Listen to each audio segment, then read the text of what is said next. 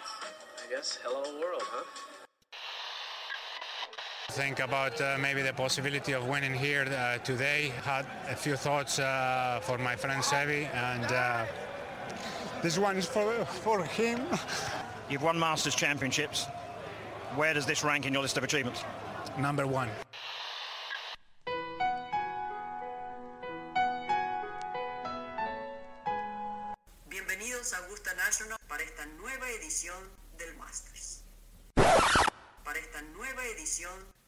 De Golf Sapiens.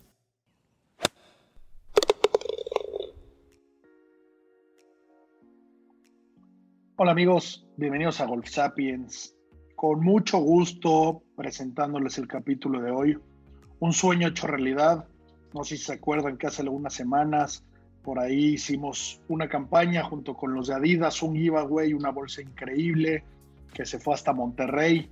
Pues bueno, la manera de participar por ahí era subiendo una foto y ayudándonos con los hashtags de queremos a Juaco en Golf Sapiens, era una foto de guantes del viejo este.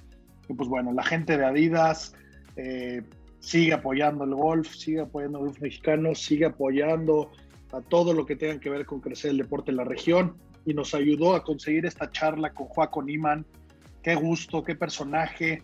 Lo hicimos en conjunto con nuestros buenos amigos de Bola de Caimanes, los conocemos hace muchos años. Por ahí aparte somos archirrivales en el fantasy de golf que tenemos.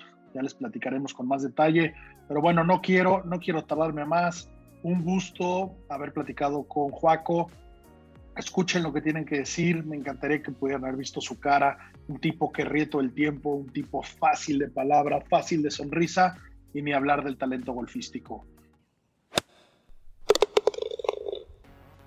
Bienvenidos a una edición más, no voy a decir edición más de Bola de Caimanes porque no lo es, es una edición especial, una edición que me emociona muchísimo con una entrevista espectacular, pero lo tengo que confesar, ¿eh? Lo tengo que confesar, a lo mejor no me van a buchar. Lo que menos me emociona es, bueno, me emociona mucho, pero no me emociona tanto la entrevista como el con quienes hacemos esta entrevista. Una edición especial de Bola de Caimanes, acompañados nada más y nada menos que de Golf Sapien. Empiezo, eh, Golf, Sapiens, perdón, empiezo con el que me acompaña semana tras semana. Miguel Senderos, Tiger Woods del, del Bajío, Voy Golf en persona. Mike, ¿cómo estás?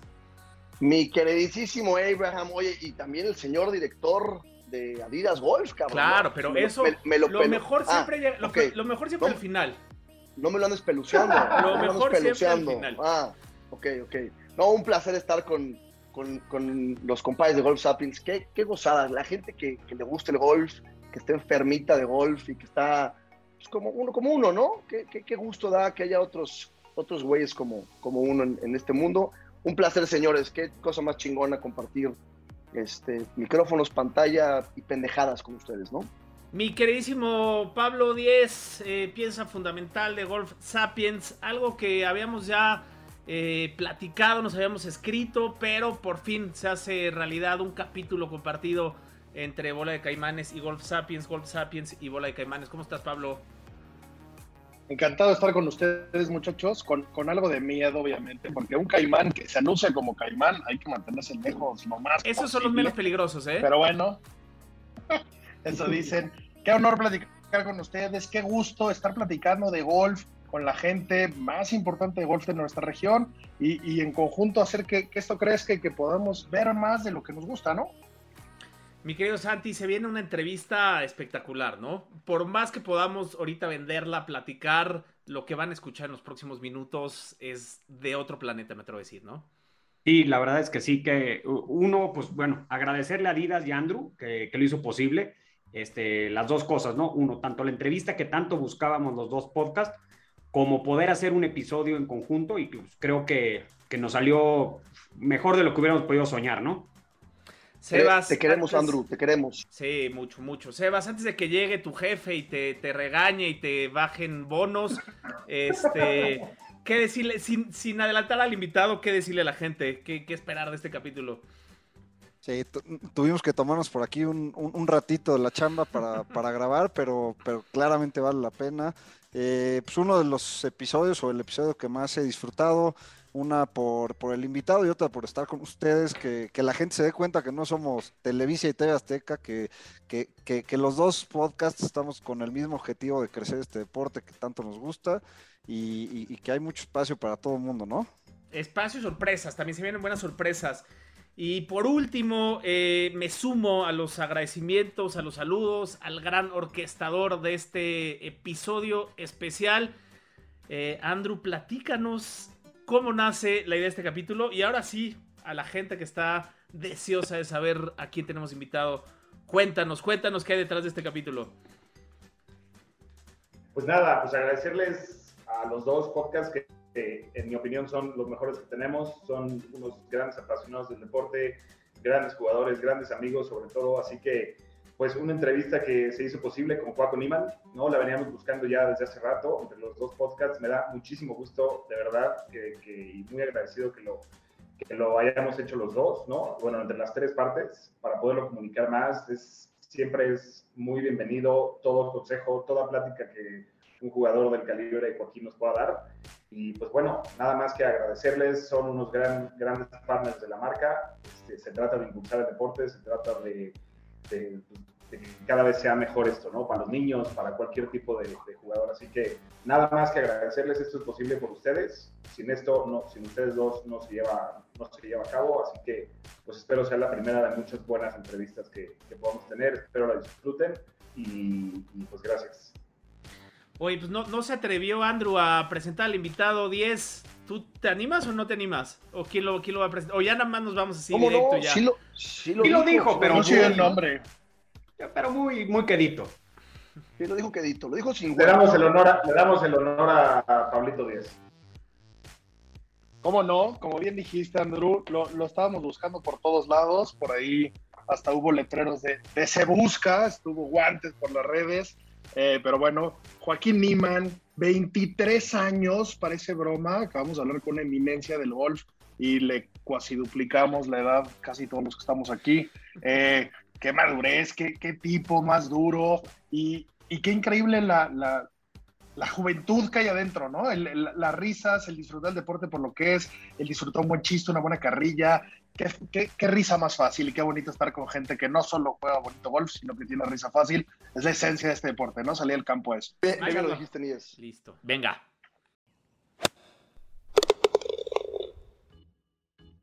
Tienes enfrente a los, a los miembros de dos podcasts que tenemos que por primera vez se juntan para hacer una entrevista tan importante como esta, ¿no? Entonces, está Bran M y Miguel Senderos de Bola de Caimanes Pablo Díez, Santiago Rochi y Sebastián Quintero de, de Golf Sapiens. Todos unos enfermos, apasionados de este. Escuchaba el de la bola de Caimanes. Creo que mandaba un saludo ahí. enorme, mi Juaco, enorme. Por ahí estamos un, un taquito con guacamoles en Mayacobá hace un par de años. Sí, verdad, güey. A huevo. Este, y bueno, Juaco, pues antes de empezar nada más, como quería poner en contexto un poquito la audiencia y repasar un poquito de tu trayectoria como amateur y profesional. No voy a decir todos porque nos llevaría a un programa completo, ¿no? Pero para los que no saben, Juaco pues, ganó más de 20 veces en, como, como amateur y juvenil. Eh, se convierte en número en el ranking mundial amateur a los 18 años. Victoria en el LAC 2018, una exhibición de 63, que ya nos platicarás, qué joya, este, pues, que te da tu entrada al, primer Masters. ¿no? Importante mencionar que también ganaste en nuestro torneo nacional de aficionados ahí en Campeche, en el calor, no sé si te acuerdas. Sí, me acuerdo perfecto un calor infernal ahí en Campeche, pero no he jugado. me, acuerdo que me trataron muy bien esa semana, así que tengo muy buenos recuerdos de Campeche. ¿En el Delfín o dónde fue? Creo que fue en el Delfín. No estoy seguro de la cancha, pero sí. Se llamaba Campeche Country Club, ¿no? Y no sé si el hoyo. Me acuerdo que había un par 4 que pegaba el tee muy desde arriba hacia abajo, como el hoyo 6, 7 por ahí, o, o quizás el 9, no sé. Un tee muy alto. Con agua. Yo no lo conozco. No, era buena la canchita. Sí, cómo no. Este, y, pasando como a tu etapa profesional, pues estás por a los 19, ganas tu tarjeta del PGA Tour pues, muy rápido, ¿no? Con cuatro top 10, seis top 25. La verdad, esto muy pocos jugadores, de hecho, contados con las manos que ya lo han logrado. ganaste el Greenberry Classic en 2019, eh, miembro de la President's Cup en 2019 y por supuesto en la que va a haber este año. Y bueno, representas, gracias. Eso, qué joya. Que necesitamos unas de esas, de hecho. ¿eh? Sí, feliz, Sí, aparte la idea del, del capitán de Trevor es, poder potenciar el, como el público internacional lo más posible. Entonces él está muy, muy presente y está al tanto de tratar de ayudarnos, de mandarnos poleras, cosas para que cuando nos vayan a ver la familia y los amigos estén todos equipados, cosas que, que se note que estén los internacionales ahí. Buenísimo. 100%. Este, y bueno, pues y para cerrar tu, tu, victoria en el Genesis Invitational 2022, qué joya, nos vamos a llevar ahí un dato que nos platiques todo, toda esa experiencia, pues porque es, si no es de los fields más duros que hay actualmente, ¿no? Entonces, pues de eso se trata, Cuaco, una plática súper informal, vamos a platicar de todo, damos un poquito de preguntas ahí de tu carrera, de Adidas Golf, ¿no? Que ves que también es parte de, así que, así que bueno, pues dejo a los Sapiens y a los Caimanes para, para que, para se pregunten todo lo que quieren saber. Déjole. Buenísimo. Pues muchísimas gracias, Juaco. Gracias por, tu tiempo. Eh, la, última, la última vez que, nos vimos fue en el Masters eh, de este año. Impresionante lo que pasó el jueves, ¿no? La cantidad de personas en tu grupo. Platícame, platícanos cómo fue esa experiencia de ver a Tiger regresar, compartir grupo con él, que además los dos tuvieron gran ronda, ¿no? Sí, fue una fue un momento increíble. Ahora mirando para atrás fue un momento muy, yo creo que para enmarcar en mi carrera, eh, a poder haber jugado con Tiger después de haber venido de una lesión que nadie sabía si iba a volver a, volver a jugar golf o no otra vez. Nos sorprendió, nos sorprendió mal. Y, y, pero el momento que estaba ahí en la semana lo traté de tomar más como, estoy acá en este torneo porque quiero jugar bien, quiero tratar de ganar. Y sé que teniendo las mejores chances concentrándome en mi juego. Y, y sí, una vez que hay los Tea Times fue, fue rico poder saber que iba con Tiger, pero yo creo que mucha gente como que se me acercó pensando que iba a ser un momento incómodo para mí, no sabía cómo iba, iba a reaccionar, cómo iba a ser, pero la verdad que iba tan concentrado en, en mi juego que no, no, traté de no preocuparme con quién estaba jugando, y, pero sí, fue, fue increíble. La cantidad de gente que había era impresionante, me acuerdo del yendo del, del padding green al primer tee, que hay un padding green detrás del, green del 1, del tee del 1, y había tanta gente, habían como filas de 20 y 50 personas rodeando todo. Lo único que había era el green, a Tiger, a Tukai a mitad, y obviamente a Luis. Y una vez que llegué el sábado, que ya no jugué con Tiger, era ya poca gente, podía ver el club, el hoyo 10, podía, podía ver todo que por ahí se habla mucho de los pros y contras de jugar con su majestad Tiger, ¿no? Que, que, se mueve mucho la gente, que lo va persiguiendo y que muchas veces le afecta a los jugadores de antes y después de estar rodeados de, ese grupo. Sí, eso es lo que, lo que mucha gente, muchos coaches se me acercaron, eh, Claude Harmon, un par de, par de Cádiz se me acercaron y me dijeron, oye, eh, tal, o sea, sin, si sé que no me voy a preguntar por un consejo, pero si te puedo dar uno es tratar de terminar todos los pads cortos antes que él, tratar de decir permiso, porque una vez que Tiger termina la gente se empieza a mover, pero hubo varias ocasiones que la marcaba y la gente era muy respetuosa y no, no, no, no el público no, en general no, no me molestó para nada, fue al contrario, creo que lo hizo aún más entretenido. ¿Qué diferencia sentiste entre jugar el Masters con Tiger Woods y haberlo jugado como amateur por haber ganado el LAC? Siempre me acuerdo, siempre me acuerdo del, del, hoyo 1 del Master cuando era amateur, que obviamente todos conocen el TL 1, que la gente, que el clubhouse ahí, y me acuerdo cuando me paré en, el primer día como amateur, estaba parado ahí y decía, no, estaba muy nervioso. y ahora que, que llegué después de 3, 4 años, después de estar 3, 4 años en el tour, con más experiencia, sentí que, nada, mirando hacia atrás hace 3, 4 años decía, estoy demasiado lejos de, de, lo que estoy ahora. Y, y es rico poder ver esas evoluciones, yo creo, durante cada año, y yo creo que cada año cada uno se va sintiendo más cómodo en la cancha y va...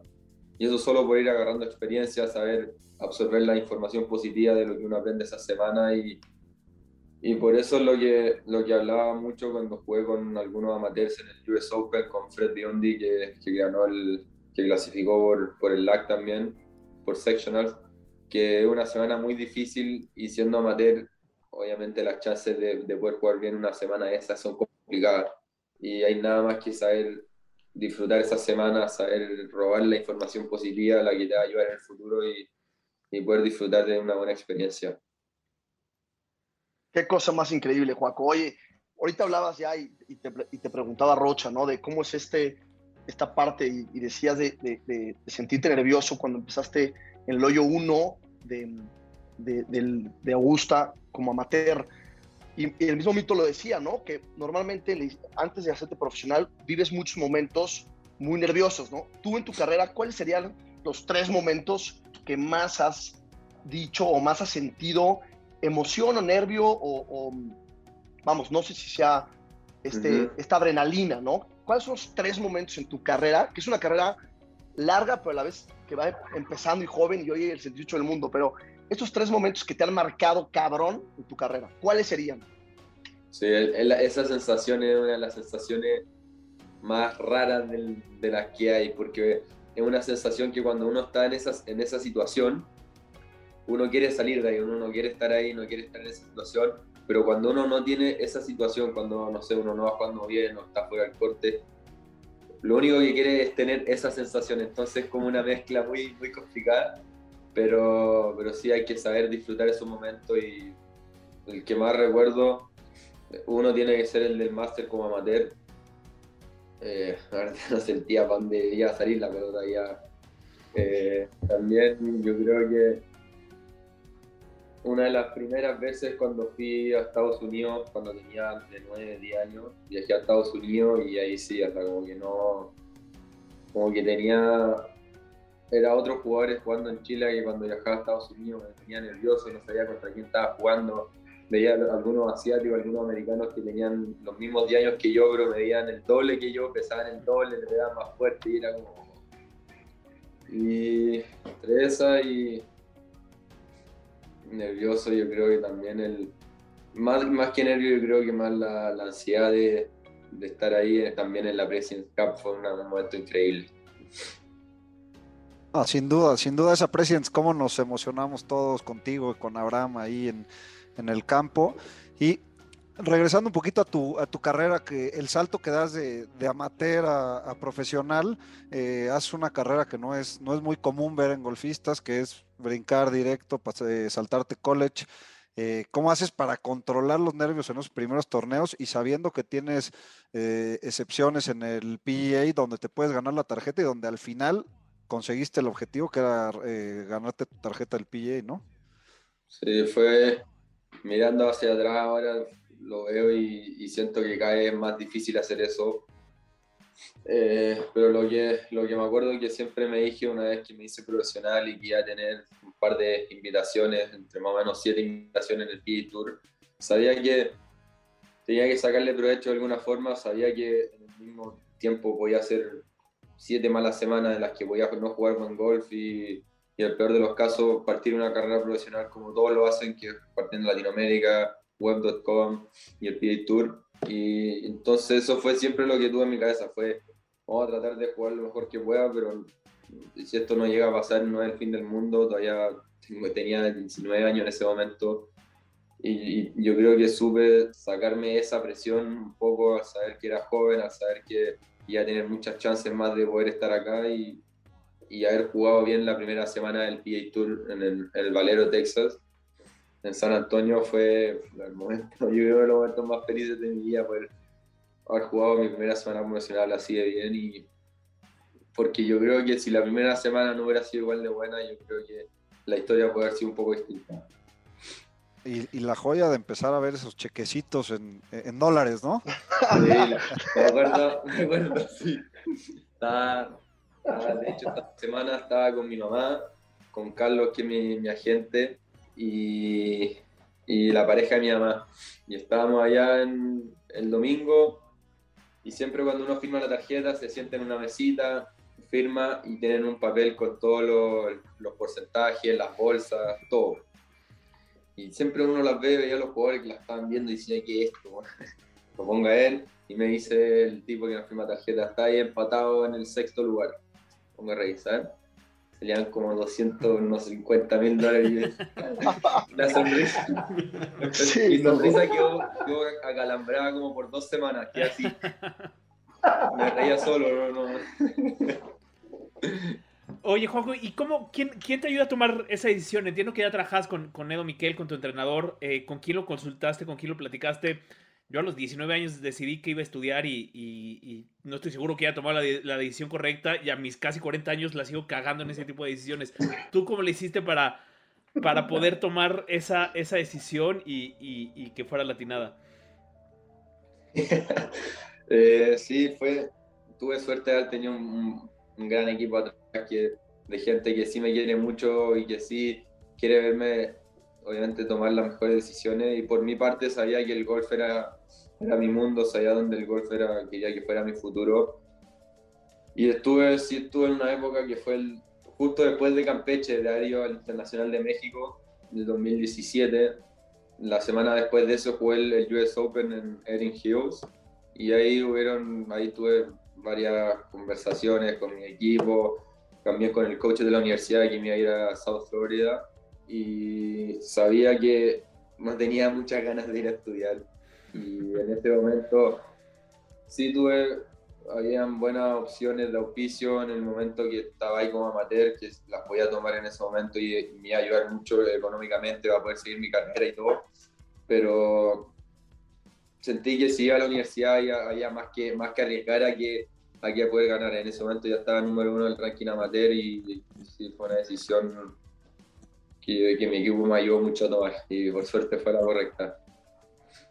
Vaya que sí. Juaco, aprovechando, aprovechando dos preguntas que estamos hablando como de tu paso a profesional, una pregunta, bueno, dos preguntas realmente. La primera es, ¿esos siete starts que te dan es por ser número uno del ranking amateur? ¿O cómo, o, o- o cómo funciona No. ese tema? Porque yo honestamente desconozco. Sí, sí, hay, al principio hasta yo pensé que era así y hay mucha gente que piensa que al llegar a ser número uno te van a regalar siete starts en el PGA Tour, pero no, no es tan así tampoco porque ahí tuve suerte en ese, en ese momento de, de estuve, firmé con la agencia de Sergio García, que es con la que sigo ahora hoy en día con Carlos, con Impact Point, y hay varias, obviamente influye mucho tener un jugador que, que venga con buenos resultados, venga número uno en el ranking mundial, pero aún así yo cuando me hice profesional tenía creo que tres invitaciones aseguradas, solo tres, y sabía que ahí momento a momento iban a seguir apareciendo, eh, poder estar acompañado de Sergio me ayudó mucho, ya que él iba a torneo, yo voy ahí de, de medio, medio de colado, y voy a jugar el torneo gracias a la ayuda también de Sergio, así que pero no, o sea, cuando uno, uno se hace profesional, uno ahí es cosa de que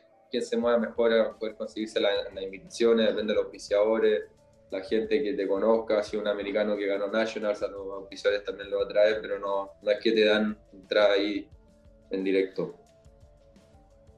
Oye, Juaco, y, y como segunda pregunta, cuando, cuando te haces profesional, previo a esto, tienes, o sea, te firma Adidas Golf, ¿correcto? O sea, tú todavía eras amateur. ¿Cómo fue esa transición para, para acabar con la marca?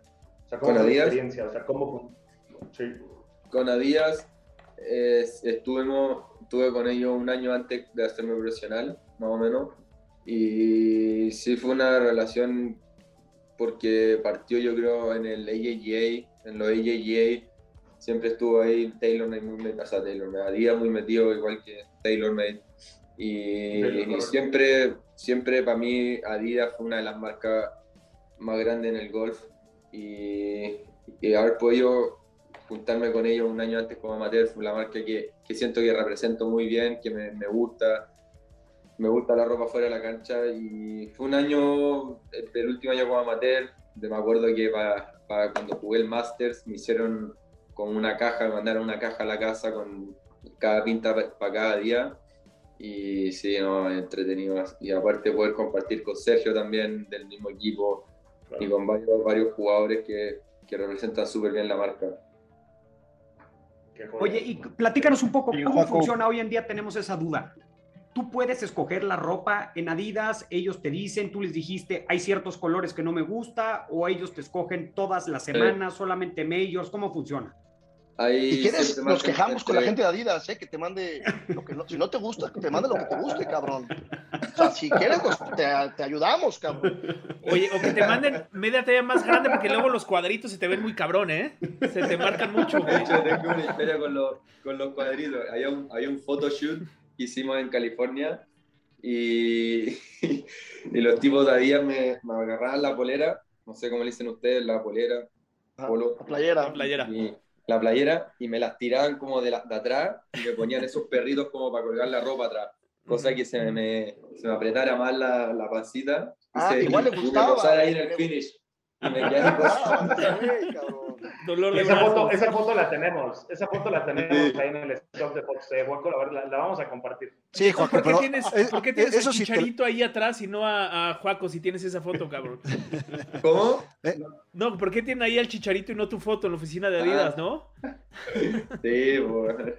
Oye, eso te lo pueden hacer a ti, Juaco, pero imagínate si, si se lo hacen a 10. Imagínate la tristeza. Exacto, güey. A ese güey le ponen, pero, pero enfrente, güey. No, David. Pero ese, es- ese es el truco, porque en la foto se ve bien y la talla se, se, se nos ve a Sí. todo dar. Nos funciona Sí, bien, ese, ese- ese truco sí funciona bien. Sí, está bueno el truco. Oye, Juaco, ¿y cómo, cómo funcionan los spikes Adidas para manejar el simulador de Fórmula 1? Sé que por ahí tienen un buen pique, que toda la pandilla latina Aquí lo tengo eh, se la pasa ahí jugando. ¿Cómo, ¿Cómo está eso? ¿Quién es el bueno de los latinos? ¿Qué, qué se siente viajar en equipo? En el fondo, Latinoamérica somos un equipo y hay, hay un grupo increíble que nunca habíamos tenido. ¿Cómo, ¿Cómo es eso de cara a cómo ves tu vida en la calle, en los hoteles? en- A mí me Sí. dijo Carlos Ortiz que era, que era su cliente, ¿eh?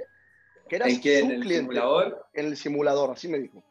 No sé. ¿eh? Tengo, tengo un punto a favor que, es le- que yo creo que por eso les quito un par de segundos a Sergio y a, y a Charlie, porque yo todavía no tengo hijos. Entonces, de- dedico más mi tiempo al simulador. Yo creo que tener un par de horas más que todos ellos, pero sí, nos ponemos a hacer carreritas, puta, entretenido. Y lo- los spikes no, no me sirven mucho en el simulador, ahí de repente se me respalda. ¿Cuáles usas, Juaco? Eh, tengo los. no, Los voy a mostrar acá. Ah, no los tengo acá. Los, los livianitos, los ultra. ¿Cómo se llaman? Los ultra. C- CG, ¿no? Los CG, los Zero Gravity, Los ¿no? CG, los Son los que CG. más te acomodan. ¿Y por, Sí. por qué, por qué escoges esos? Los CG, escogí los CG, me acuerdo que en Hawái del año. El último año que la jugué, creo. Cuando- Normalmente usaba Cuando los. fuiste a playoff. Sí, usaba los Tour 360, casi todos desde que me hice profesional y siempre me han encantado. Y me acuerdo que venía desde Chile y no tenía ni un par de zapatos nuevos. Y, Ya mándale, Andrew, ya mándale zapatos, cabrón, por favor. Le dije- y, y se me quedaron en Chile y le, le- le dije a, a la gente de Adidas si me podían mandar un par de zapatos para allá y me dijeron sí, tenemos estos modelos nuevos para probar. Le dije ya, perfecto. Y me los probé ahí, pum, encajó perfecto. Y ahí Una joya. me hace con eso. Y después sí me di cuenta que son mucho más livianos que los Tour 360 y, y hay varias canchas como la de Hawái que renten unos zapatos más livianos sí ayuda mucho. Y los Tour 360, la, la gran diferencia es que siento que los Tour 360 tienen un poco más de estabilidad también. Y a veces para mi swing, los CJ siento que se, se pueden, se quedan como más apretados al pie, más livianitos, más cómodos y como que es- lee más el pie y, y como yo me muevo harto también siento que me ayuda mucho a, a moverme mejor en el swing. Oye, Juaco, ¿y los, y los coqueos, los nuevos, los que son spikeless, ¿nunca jugaste con spikeless o Sí. para otro tipo de pantalón?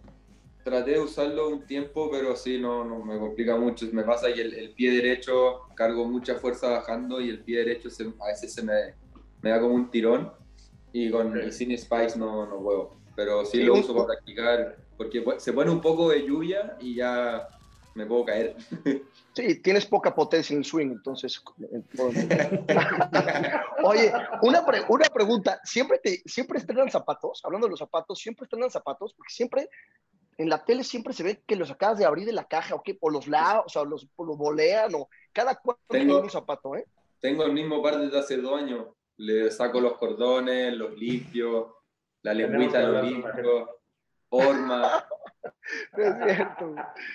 No, no, sí. Muchas. Cada torneo. Bueno, la verdad que podríamos sábado yo creo que todas las semanas, pero no, obviamente me gusta también cuidar las cosas y ahora, más que ahora, más que antes últimamente he estado, sí los lavo los cordones, los zapatitos, pero sí, hay veces que llego a la, hay veces que se me olvidan las cosas, los zapatos negros de repente se me quedan, me, me pueden mandar zapatos negros donde sea que esté esa semana, pero, pero sí, ahí una vez que ya tienen más la, la línea marcada y esa estría ya no me gusta.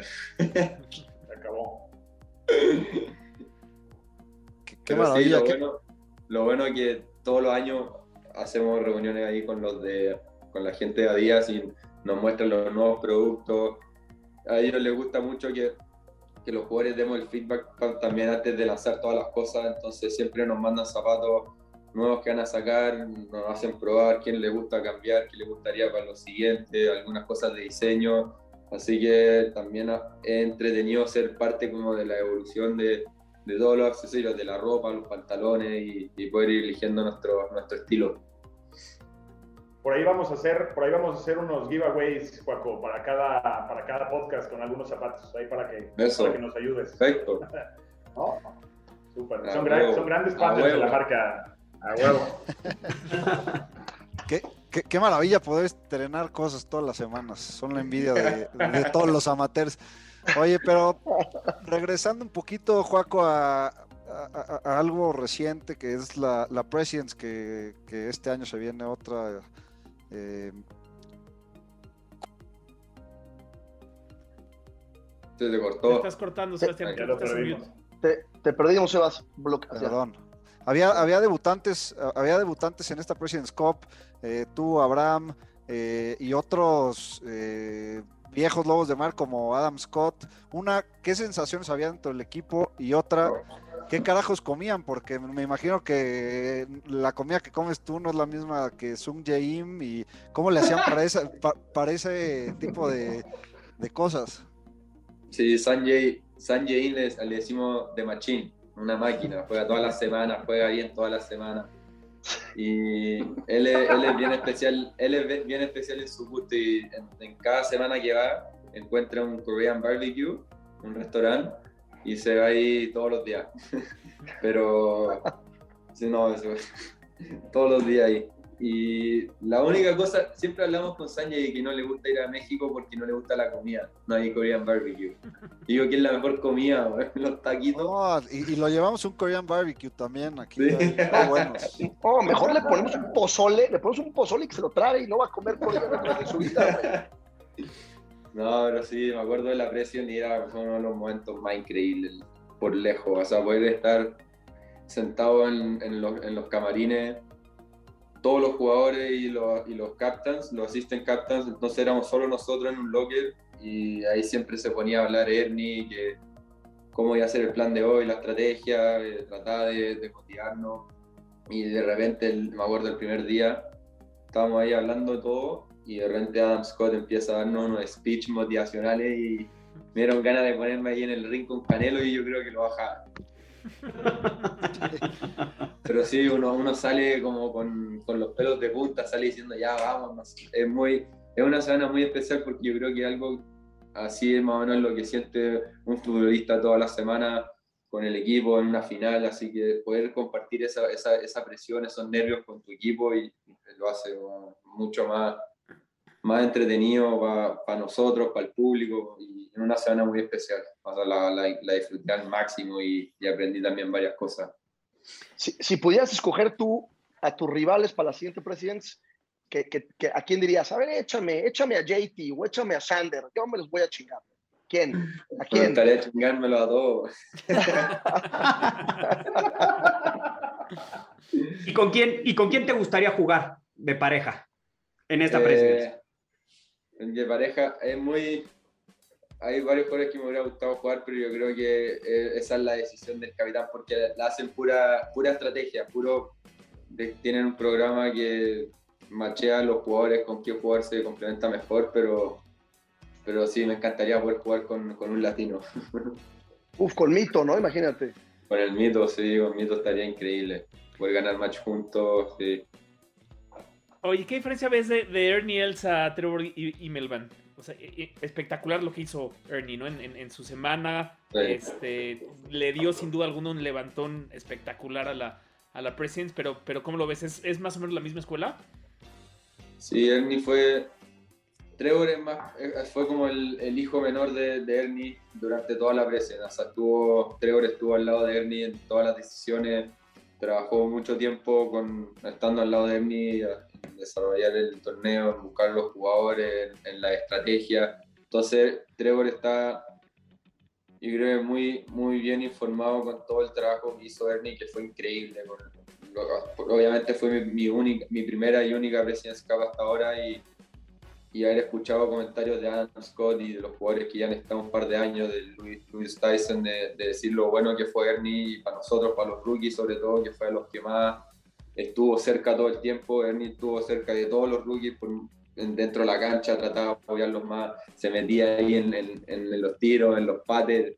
Y nada, Ernie fue, fue un crack. De repente me acuerdo, estábamos en el, en el, en el hoyo 16, venía con, venía con Adam Hadwin, creo.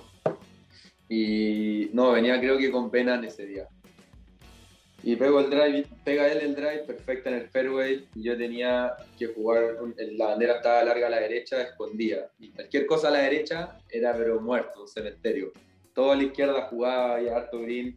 Y Ernie ahí ya, allá a la izquierda, o ahí tenía el green y creo que igual o uno arriba. Contra Matt Kuchar creo que era. Y me paro, pego una cortada, una atropellada, la tiro al banco de la derecha. Digo, no, muerto. De ahí Penal la saca y la deja como, no sé, a 6, 7 metros. Y Ernie ahí se me para en el green a ver la caída, me dice, cuidado que es rápido, no sé qué. Me paro y la meto y me va y me agarra, me da un abrazo. Pero sí, de repente después iba y pedía perdón porque decía, perdón muchacho por meterme tanto en los tiros, que hay veces que me dan ganas de meterme yo y pegarle, pero, pero sí, fue, fue una experiencia increíble. Qué bien, qué bien, qué bien con esa leyenda.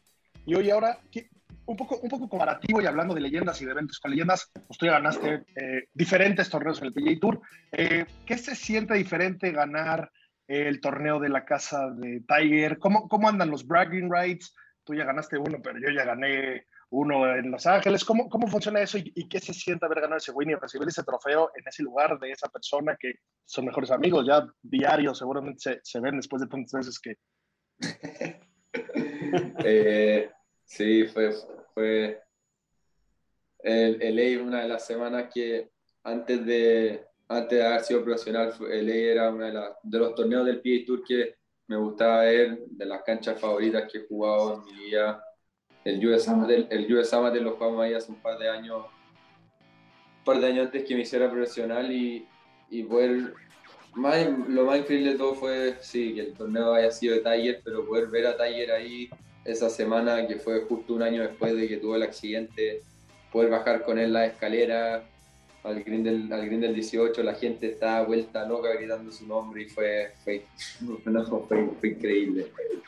Pero sí, ahora de, de vez en cuando lo veo acá practicando con su hijo, pero, pero sí, a él le gusta estar ahí en, en su mundo y, y es bueno verlo también hacer cosas distintas con su hijo, que sé que lo está disfrutando mucho. Oye, ahora que hablas de eso, ¿cómo es, cómo es vivir en, en Júpiter? Eh, la crema y nata de golfistas profesionales viven en, en Júpiter. ¿Cómo es vivir ahí? ¿En qué campo, en qué campo juegas? Hoy en Medalist, Medalist, igual que Tiger. Y que sí, ahí Justin está. Tiger, está Justin, está, ahí está Patrick Cantley, ahí hay varios jugadores. Ahí, sí, generalmente hacen harta, hartas timbas entre ellos, pero, pero no, no, no todos juegan mucho golf, o sea, al final juegan tantas semanas al año que cuando están acá en casa tratan de, por lo menos yo, distraerme un poco más, tratar de quizás entrenar 3, 4, tres, cuatro días a la semana, ya que estoy en una zona libre acá, tratar dos, tres días de no, de no hacer mucho, estar arriba del simulador o jugando en el computador. Pero sí, eh, es buena cancha, el Júpiter es rico para poder practicar, ya que las canchas están durante todo el año en muy buena calidad, los greens sobre todo, que me pasó mucho al principio viniendo desde Chile, poder acostumbrarme a la velocidad de greens, a ver las caídas distintas, visualizar la línea, era muy distinta. En Chile todos los greens son planos, son lentos, y acá en el tour todos los patterns hay que meterla casi con la última vuelta y poder tener ese proceso yo creo que me costó harto acostumbrarme y tener un buen lugar donde practicar yo creo que es, es, clave para poder ajustar esos pequeños detalles que es mucho más feeling. Oye, y, y de los que de los que juegas en, en Júpiter y, y, la banda de latinos, ¿tienes alguno que sea tu clientazo? ¿O eres cliente de alguno? no, vamos. Con Charlie, con Charlie éramos. Con Charlie Ortiz jugábamos casi todos los días de práctica juntos en, en los torneos y, y sí, nos salía gratis la cena muy seguido.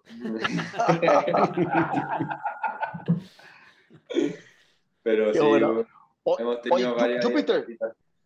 Y en Júpiter. De chiquito, ¿no? De repente, ¿qué vas? Vas a comprar jamoncito y queso y te los encuentras ahí. ¿Qué pasó, JT? ¿Cómo estás ahí con tu carrito del súper o qué? ¿O no, no te los encuentras nunca? No, la otra vez sí me, topado, me, me topé con, estaba Martin Keimer, que fui a tomar un, un smoothie o algo ahí al lado de mi casa, y, ay, lo veo, Ajá. y estaba ahí, pero no, no, no, me he topado, una vez me topé a Dustin, a Dustin en, en, el, en el coche, y ahí le hicimos una carrerita. Pero no, general, general no te lo. ¿Te diste cuenta por Dustin o por Paulina?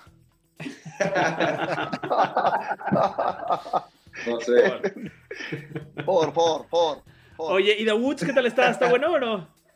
¿Cómo? ¿The Woods está bueno, el restaurante Tiger, que está en Júpiter? Sí, cuando, cuando recién me mudé, íbamos todos los fines de semana para allá, íbamos, íbamos seguido. Pero sí, está bueno, hay, hay harta onda. Los jugadores cuando van tienen como su, los amigos de Tiger tienen ahí como un, como un lunch para ellos, para que nadie los moleste, pero sí, se, se repleta durante la semana, está full. Pregunta sería, yo, yo, mi última pregunta, Joaco, llevas muy, o sea, llevas una carrera muy larga, pero en un tiempo tienes que 23 años, ¿no?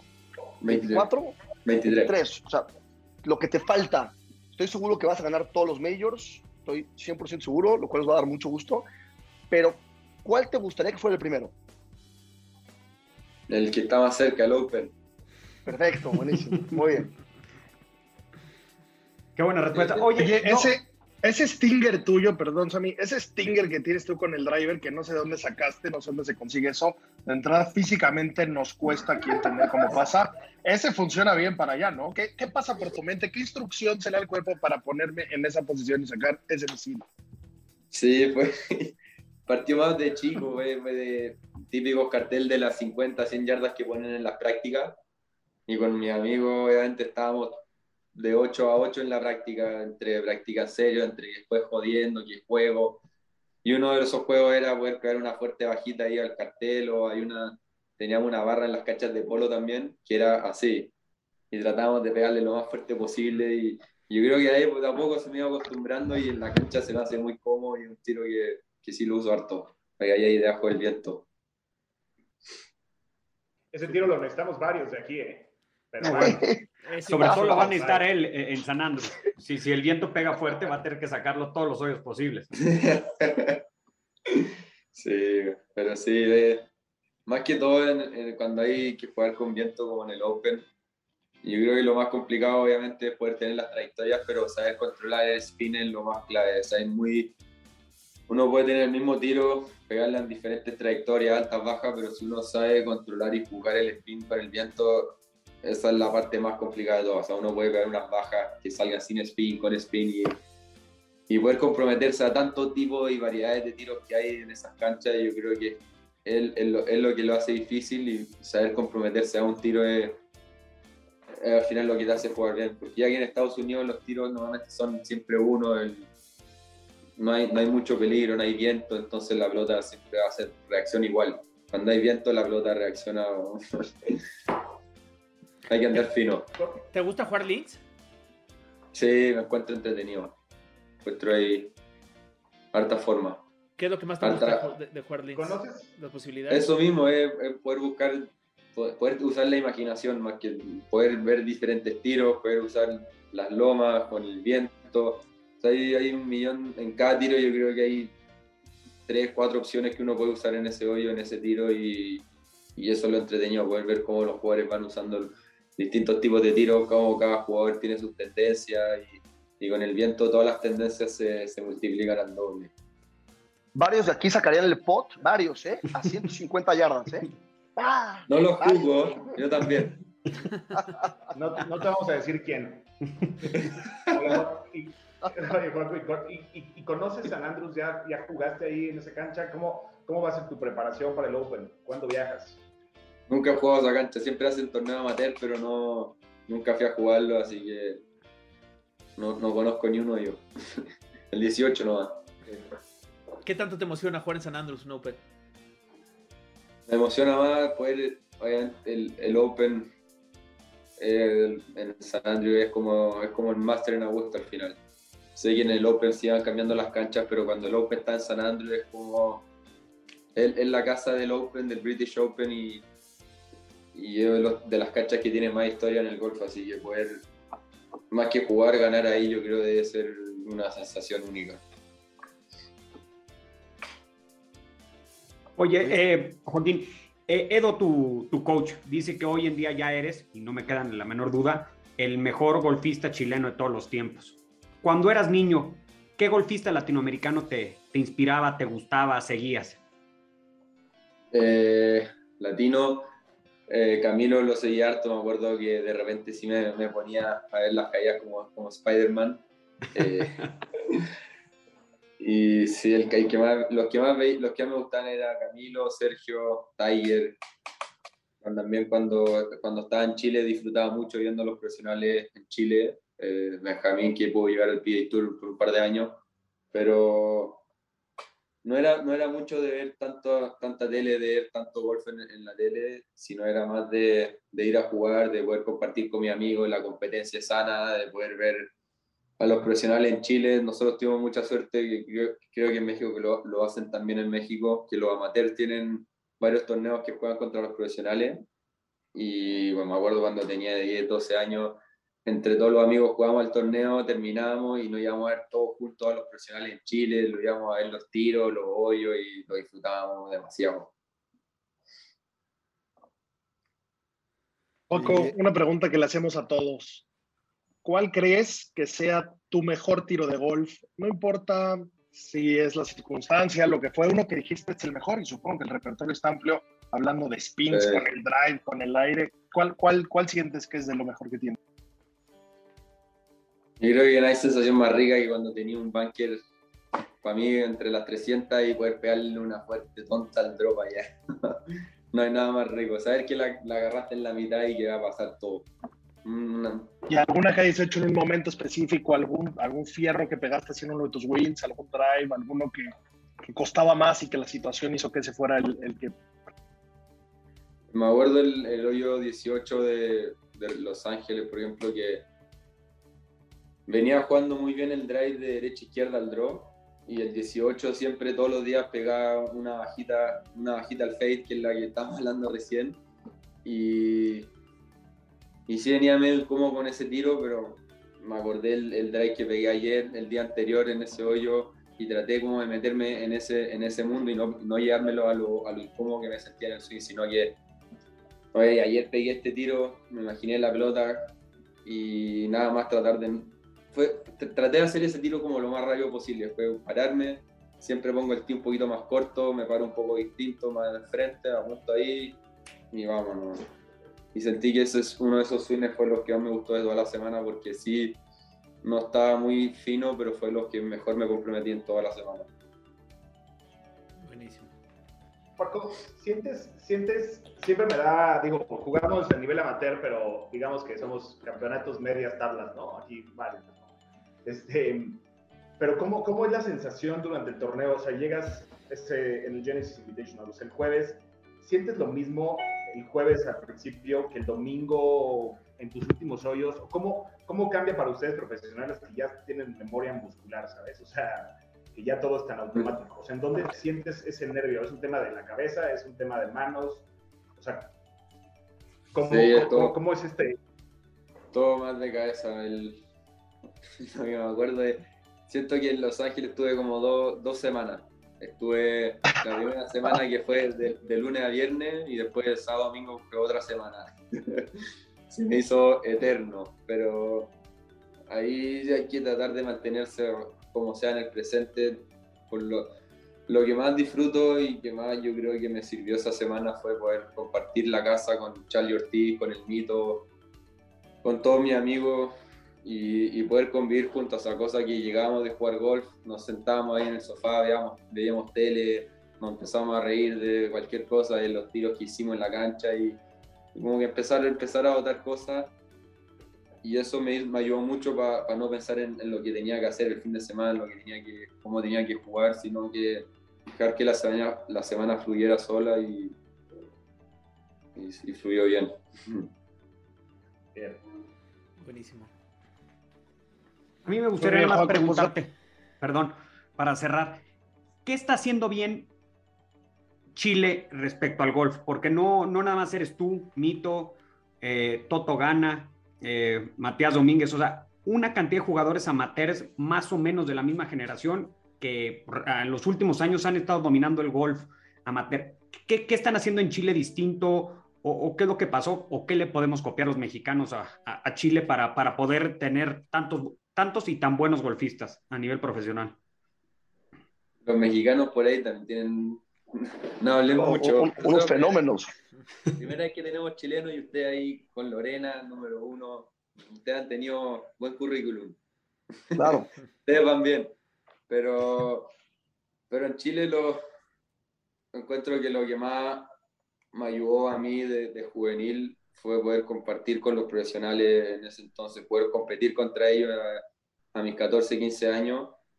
Y eso es lo que hemos tratado y que hemos estado tratando de hacer con la fundación que creé en Chile, que es tratar de, de, de masificar el golf juvenil, de crear más competencia, de que los chicos puedan estar jugando, durante todo el año con, con, una buena competencia de buenos jugadores, poder viajar a Estados Unidos. Siento que hay que, hay que, hay que estar en Estados Unidos para poder jugar eh, el golf del, mejor, del alto nivel, porque aquí es donde están todos los mejores jugadores. Y, y sí, en Chile la federación ha estado muy metida también en, en todo lo que eh, el tema juvenil, que yo creo que ahí es donde parte toda la carrera de los golfistas y poder llevarlo al PGA Tour. Así que entre todo lo que yo pueda hacer con mi fundación y, y con, Edo, con el Edo también, que ayuda mucho el golf en Chile, eh, esa es una de nuestras metas, poder masificar bien el golf y poder llegarlo hasta más a poder jugar a todos los chicos en Estados Unidos y poder competir. ¿Cómo se llama la fundación, Joaco? ¿Y cómo la, la puede encontrar la gente? Se llama Joaco Niman Foundation. Muy bien. ¿Y, ¿Y, tienen redes o algo así donde pueda...? Sí, tenemos ahí una red en, en Instagram, también uh -huh. en Instagram se llama JN Foundation y está en el, el, tour que estamos ayudando, está tratando de traer más fuerte, que queremos potenciar el Elite Junior Tour. Uh -huh. El Elite Junior Tour es donde están todas estas categorías de 12 a 18 años. ¿En y, Chile? Pero, ¿Ah? Esto es en Chile. Sí, todo, todo esto en Chile. Eh, okay. Tratamos de moverlo alrededor de todo Chile pero la mayoría son en Santiago y si ahí tenemos sus categorías, tratar de tener buenos premios, cosa que podamos financiar los viajes a Estados Unidos, conseguir la invitación a los JGA y así y más. Súper, felicidades. Qué bueno. Gracias. Felicidades. igual ahí compartimos en redes también para que, para que la gente nos, nos, nos siga un poquito y, Eso. y, y, jale, y, y jalen, jalen, jalen me, me, más mexas también. ¿Juegas algo del Open o directo a, a, a Escocia? Sí, voy a jugar, no, voy a jugar Sco eh, el, el Scottish Open. Uh -huh. Ok. Scottish Open y después me voy al Open, que ahí está cerquita. Súper. Buenísimo. Paco, pues, muchísimas gracias por ser tan chingón, por jugar con la bandera latinoamericana ahí. Muy pronto tenemos que ser una región completa, da igual esas fronteras, no hay fronteras, desde México hasta Tierra de Fuego, somos un equipo. Y, y esto, esto de, de, jugar así, de jugar por equipos y de crecer el deporte, donde Estados Unidos, muchos países hablan el golf muy diferente, se habla un idioma diferente y aquí gente como tú, gente haciendo la tarea y gente ganando lo que gana nos ayuda a que realmente podamos competir de verdad con todo lo que tenemos que competir, ¿no? Juaco, increíble, gracias por tu tiempo, gracias por ser tan chingón, un verdadero honor estar frente a ti, mi querido Juaco. Vale, gracias. Muchas gracias, Juaco. Ya viste que, aquí somos muy bolivarianos, ¿eh? Ya, que, ya quedó claro. ¿Cómo así? Apoyamos el, el movimiento bolivariano. Hablando de eso, creo que son los Juegos Bolivarianos esta semana. Muchas gracias, Juaco. dale. Juaco, Gracias. Te agradezco, te agradezco, te agradezco mucho el tiempo, Juaco, y gracias por representar así la marca y, y como te dijo Pablo, pues siempre apoyándote, siempre, siempre. Dale. Gracias, Andrew.